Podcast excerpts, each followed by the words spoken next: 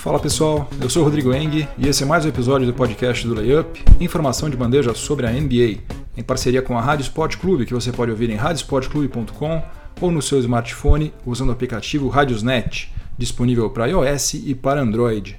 Esse é o episódio número 131 do podcast do Layup. Hoje é uma quinta-feira, feriadão nacional, dia 15 de novembro. E os assuntos do nosso episódio hoje vão ser os seguintes. No primeiro período, eu vou falar sobre o Golden State Warriors, porque uma das poucas coisas que poderiam acontecer para desestabilizar o Golden State Warriors aconteceu. Draymond Green e Kevin Durant tiveram um desentendimento sério no final do quarto período da partida contra o Los Angeles Clippers, e ninguém sabe como a dinâmica do elenco vai ficar de agora em diante. No segundo período, eu vou falar sobre o LeBron James, que teve uma atuação fora de série, mais uma né, para sua vasta coleção, na vitória do Los Angeles Lakers sobre o Portland Trail Blazers. E na mesma noite também superou Will Chamberlain no ranking de cestinhas da NBA. No intervalo, no quadro Máquina do Tempo, nós vamos retornar até o dia 15 de novembro de 1960, quando Elgin Baylor, ala do Los Angeles Lakers, quebrou o recorde de pontos em uma única partida que já pertencia a ele mesmo, ao marcar 71 pontos em uma vitória sobre o New York Knicks.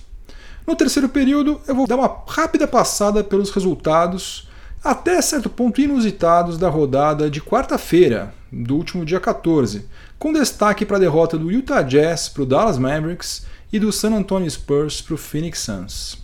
E no quarto e último período, eu vou falar sobre continuidade de elenco. Apenas quatro franquias em toda a NBA mantiveram praticamente intacto o seu elenco em comparação com a temporada passada. Só que, apesar dessa crença generalizada de que a continuidade é uma virtude, essas mesmas quatro franquias não estão realizando uma campanha consideravelmente melhor do que fizeram em 2017 e 2018. Vou falar um pouquinho sobre isso, sobre continuidade de elenco. Então é isso, chega de delongas, vamos ao que interessa, o podcast do Layup está no ar.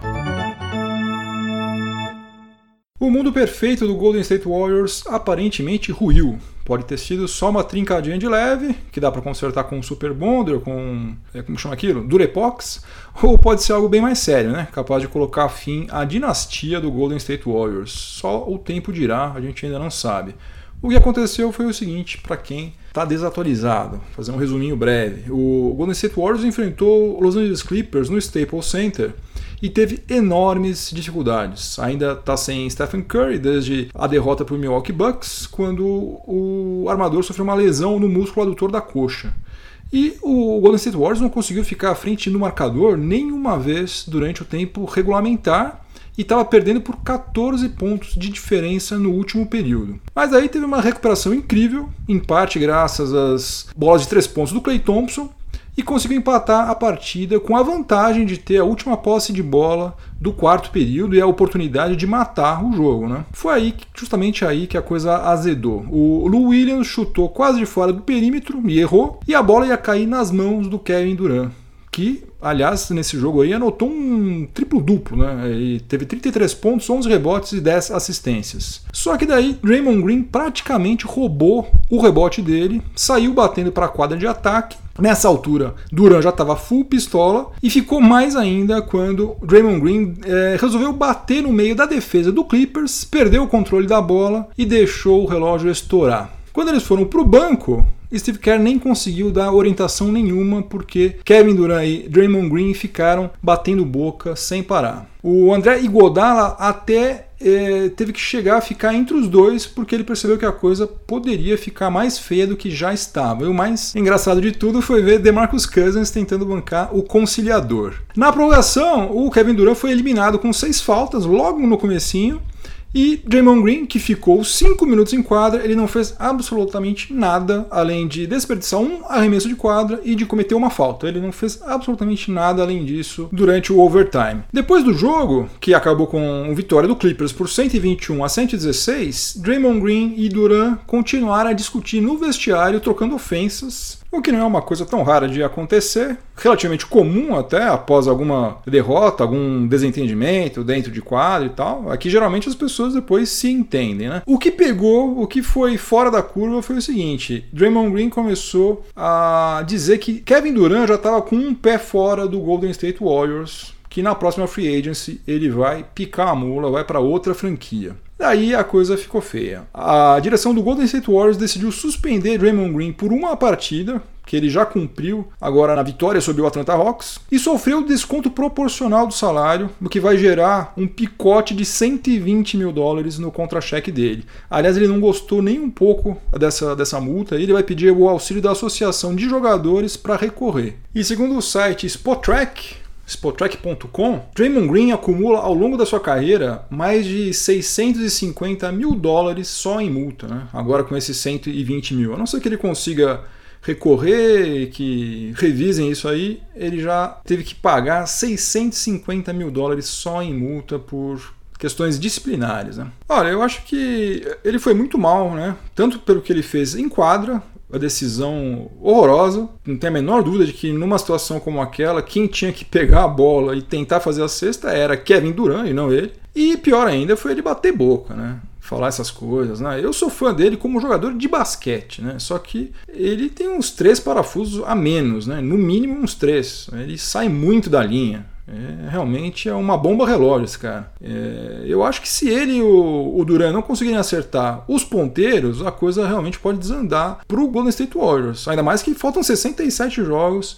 para acabar a fase regular. Né? O mais curioso nisso tudo é que, segundo o que se fala, né, o que, se, que foi noticiado na época, é que teria sido o próprio Draymond Green que convidou Kevin Durant para ir para o Golden State Warriors logo depois da derrota para o Cleveland Cavaliers nas finais de 2016. E a direção lá do Warriors, Bob Myers, fez um milagre lá para conseguir acomodar todos esses salários aí de grandes estrelas, todo mundo junto na mesma folha de pagamento. Então, se o Kevin Durant vai ser free agent no ano que vem, é porque foi o que deu para ser feito, gente. Não é? Você pode ter certeza que se alguém chegasse para ele e oferecesse contrato máximo por cinco anos, ele teria aceitado. Ele não é louco. Só que é o que deu para ser feito para que todo mundo ficasse lá. Então, Raymond Green realmente precisa pensar um pouquinho antes de falar as coisas, de agir. Realmente é um cara muito complicado. A boa notícia, eu só não sei se isso é uma coisa é,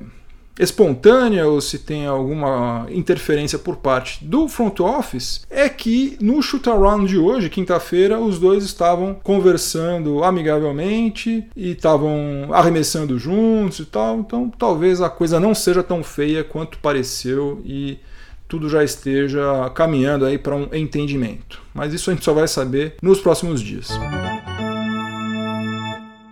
No segundo período do podcast do Layup, em parceria com a Rádio Sport Clube, eu vou falar sobre o Los Angeles Lakers, que recebeu o Portland Trail Blazers no Staples Center nessa quarta-feira e venceu o time do Oregon por 126 a 117. A temporada mal começou e essas duas franquias aí já se enfrentaram três vezes placar agora está 2 a 1 para o Lakers, o quarto e último jogo entre os dois times, que pode ter importância nos critérios de desempate, vai ser somente no dia 9 de abril, que vai ser o último jogo do Lakers na fase regular e vai ser o penúltimo do Trail Blazers. Essa vitória aí foi a quarta consecutiva do Lakers e interrompeu justamente uma sequência de quatro vitórias do Portland Trail Blazers, que começou agora uma road trip de seis jogos fora de casa. E o Lakers continua entre os oito primeiros colocados no Oeste, assim como o Trail Blazers, que apesar de ter sido derrotado, ainda é o líder da complicada divisão Noroeste. Agora, o mais interessante que aconteceu nesse jogo foi a atuação do LeBron James, que marcou 44 pontos, pegou 10 rebotes, fez 9 assistências, um roubo de bola e 3 bloqueios.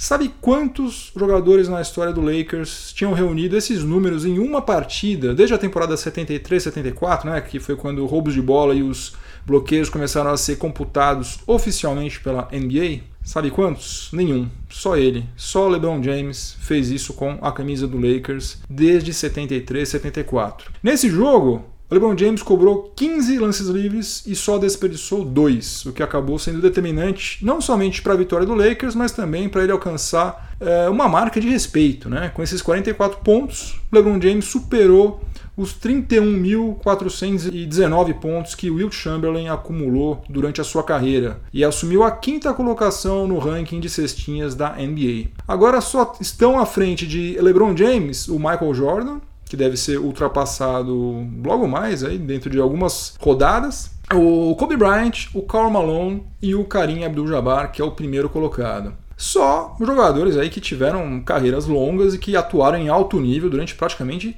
todas as temporadas. Né? Tudo indica que se LeBron James jogar até os 38 anos, o que é plenamente possível, ele pode se tornar o maior cestinha de todos os tempos da NBA. E não tem a menor dúvida de que esse tipo de objetivo é uma das motivações que ele tem, né? Além de também querer jogar no mesmo time do seu filho, o LeBron James Jr., né? carinhosamente chamado de Bronny. O Bronny tem 14 anos e já está se destacando lá no high school.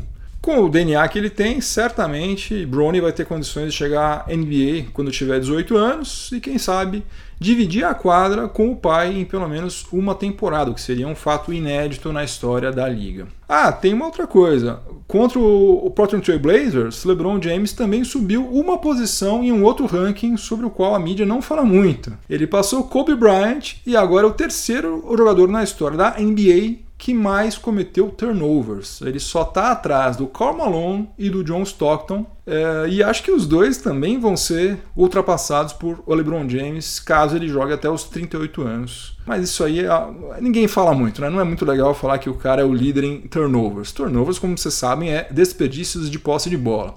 O que também é plenamente compreensível que ele tenha um monte, porque a bola passa pela mão dele em todas as posses de bola, né? Em todos os ataques a bola passa por ele, então ele está mais sujeito a cometer turnovers, não é nenhum pecado, não é porque ele é um cara que não sabe jogar, né? Pelo contrário, tá sempre com ele a bola, então naturalmente ele comete mais turnovers do que os outros. Nesse mesmo jogo em que LeBron James superou Will Chamberlain, o Rajon Rondo saiu de quadra contundido no quarto período porque ele fraturou a mão direita tentando fazer um roubo de bola e vai desfalcar o Lakers por pelo menos quatro semanas significando que a gente vai ver Lonzo Ball muito mais tempo em quadra é, nesses, nesse próximo mês aí, até quem sabe até o final do ano. E para encerrar este período, uma constatação que já não surpreende ninguém, mas deveria. Com outro time, com outro técnico, outros companheiros de equipe, jogando numa conferência mais complicada, LeBron James está rendendo praticamente a mesma coisa que rendeu no Cleveland Cavaliers na temporada passada. Ele está com médias de 27,6 pontos, 7,9 rebotes, 7,2 assistências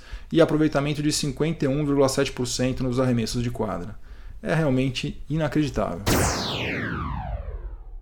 Chegamos ao intervalo do podcast do Layup, em parceria com a Rádio Sport Clube, e nós já estamos a bordo da nossa máquina do tempo. Eu ajustei aqui os comandos, da nossa máquina do tempo turbinada para voltarmos 58 anos no tempo e a gente chegar até o dia 15 de novembro de 1960. Uma coisa que eu esqueço de mencionar aqui várias vezes é que tão importante quanto a gente ajustar para qual data nós estamos indo também é, é, ajustar a localização da nossa aterrissagem, senão não adianta nada, né? Você chega na data certa, mas você está no lugar errado. Né? Martin McFly e o Doc Brown já nos ensinaram sobre isso lá nos anos 80.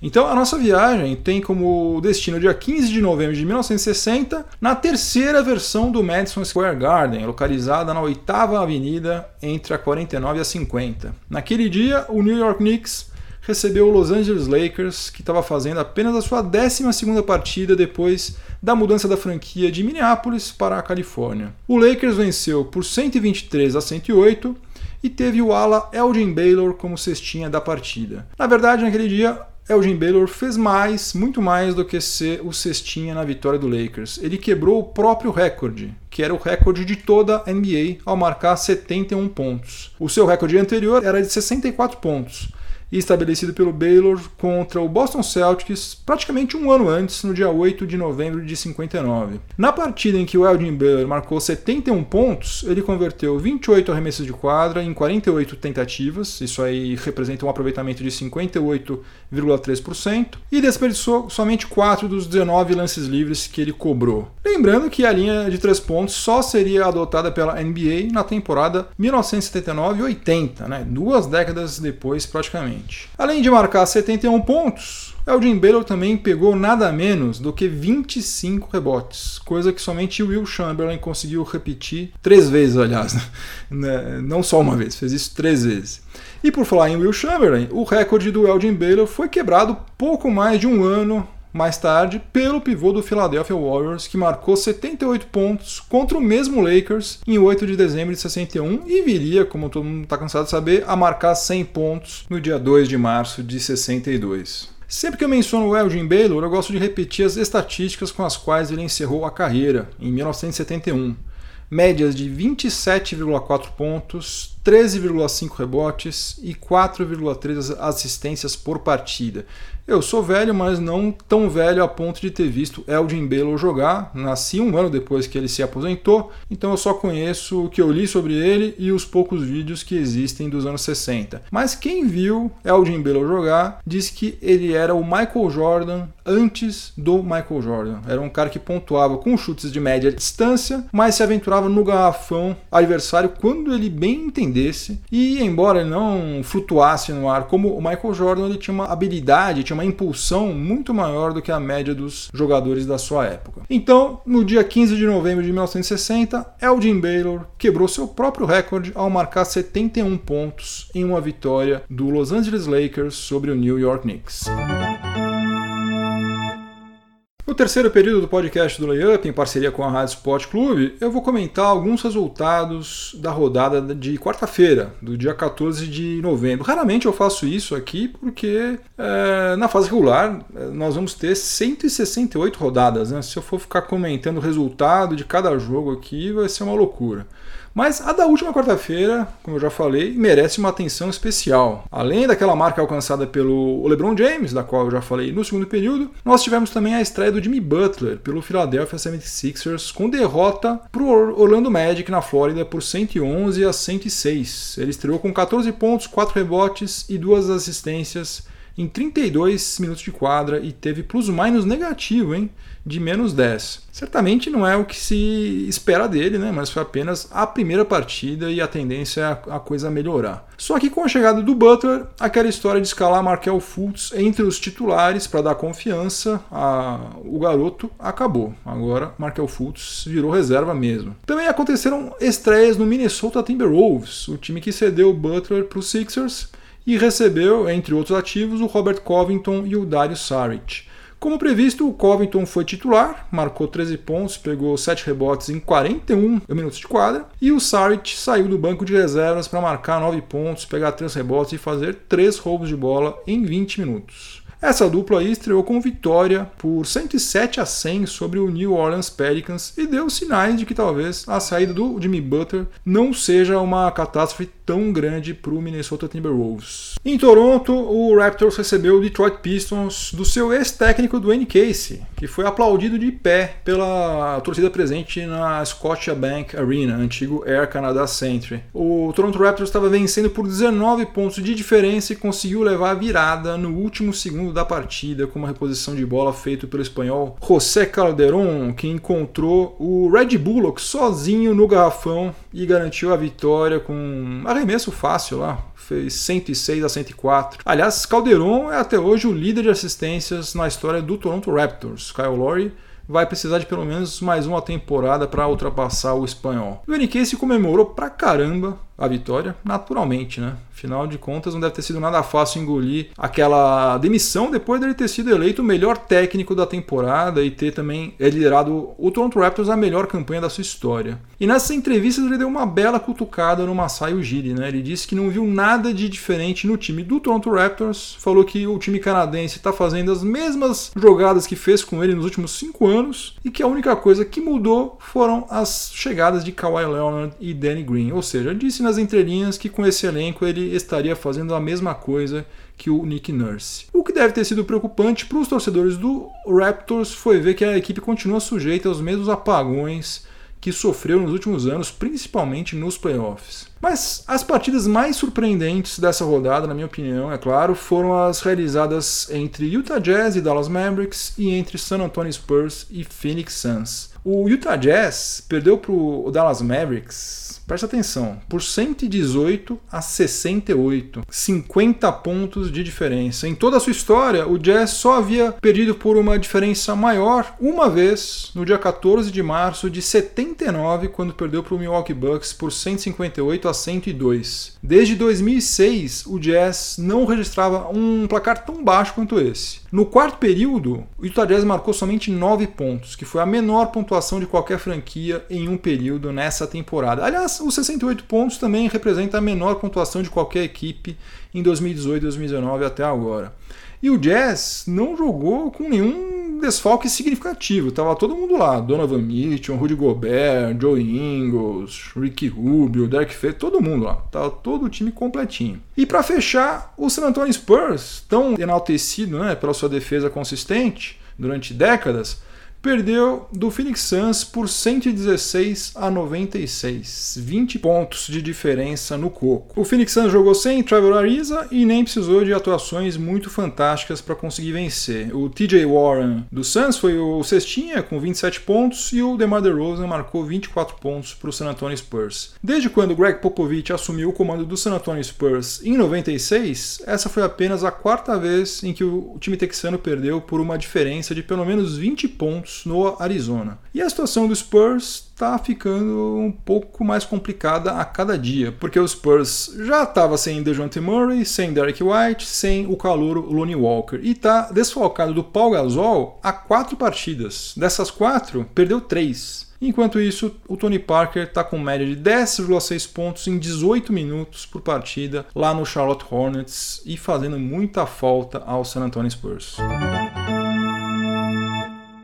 No quarto e último período do podcast do Layup, em parceria com a Rádio Sport Clube, eu vou falar sobre um assunto bem específico. Existe uma página no site Basketball Reference chamada Roster Continuity, que é uma expressão que pode ser traduzida por continuidade do elenco. Nessa página existe uma tabela com a porcentagem de jogadores que permaneceram no elenco em relação à temporada imediatamente anterior. Isso desde 1952-53 e com todas as franquias. É extremamente interessante para quem quer mergulhar mais a fundo aí nesse mundo da NBA. Na atual temporada, somente 4 das 30 franquias que integram a liga mantiveram 100% do seu elenco ou muito próximo disso. Foram elas o Boston Celtics com 99%, Denver Nuggets com 100%, Miami Heat 99%, e Utah Jazz 97%. E mexer pouco no elenco costuma ser encarado como algo positivo, né? Sinal de que está sendo feito um trabalho de médio e longo prazo, com planejamento, enfim, algo bom. Tanto é que a própria página lá do Basketball Reference usa as cores verde para sinalizar aquelas franquias com poucas mudanças no seu elenco e a cor vermelha para indicar aquelas franquias que promoveram muitas alterações. A ideia, de modo geral, é que uma franquia com o mesmo elenco não perde tempo resolvendo problemas de entrosamento e nem com o técnico precisando fazer várias experiências até encontrar as melhores combinações de formação que ele pode usar tanto no seu time titular quanto na sua segunda unidade. Ou seja, esses times deveriam, em tese, começar a temporada com uma vantagem considerável do ponto de vista tático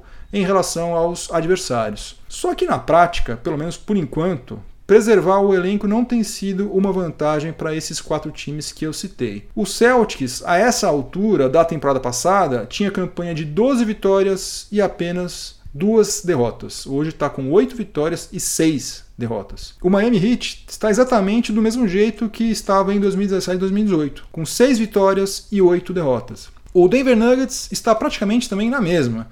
Na temporada passada, a essa altura, ele tinha 8 vitórias e 6 derrotas, e agora está com 9 vitórias e 5 derrotas. Situação similar à do Utah Jazz, que tinha 6 vitórias e 8 derrotas em 2017 e 2018, e hoje está com 7 vitórias e 7 derrotas. Só por curiosidade, até porque não dá para a gente concluir nada a partir disso, a última vez em que pelo menos 4 franquias mantiveram 95% ou mais do seu elenco foi em 1987-88. E uma delas, o Los Angeles Lakers, acabou sendo campeã. Eu sinceramente não vejo Denver Nuggets, não vejo Utah Jazz, muito menos Miami Heat com chances de serem campeões em 2019. Mas se o Celtics se acertar, e tem muito tempo para isso, quem sabe, né? Quem sabe a gente vê a continuidade do elenco funcionando como um fator positivo. E uma outra coisa, o último time que conseguiu ser campeão, mantendo pelo menos 95% do seu elenco, foi o Los Angeles Lakers na temporada 2008-2009. E aí fica aquela conclusão óbvia, né? Você dar continuidade a um elenco bom é uma coisa ótima. Né? Se o seu time já é forte, já está muito bem e você consegue mantê-lo, parabéns, maravilha, nota 10. Agora, caso contrário, obviamente você precisa fazer mudanças para fazer um time mais competitivo que tenha eventualmente chance realmente de ser campeão. Fim de jogo, acabou mais um episódio do podcast do Layup. Espero que vocês tenham gostado. Obrigado pela companhia. Eu vou deixar a minha trilha sonora para o final de semana, que na onda do filme Bohemian Rhapsody é, vai ser uma música do Queen. Vou recomendar a música Spread Your Wings, que saiu no lado A de um single lançado pelo Queen em 1978. É uma balada rock muito bonita, composta pelo baixista John Deacon que, como grande parte de todos os baixistas das grandes bandas, sempre ficou meio de escanteio. Até porque ele dividiu o palco com o Fred Mercury a receita para você praticamente desaparecer. Né? Quando a banda é muito boa, eu geralmente recomendo a versão ao vivo também, porque costuma ficar melhor do que a de estúdio. Eu, pelo menos, prefiro sempre a versão ao vivo.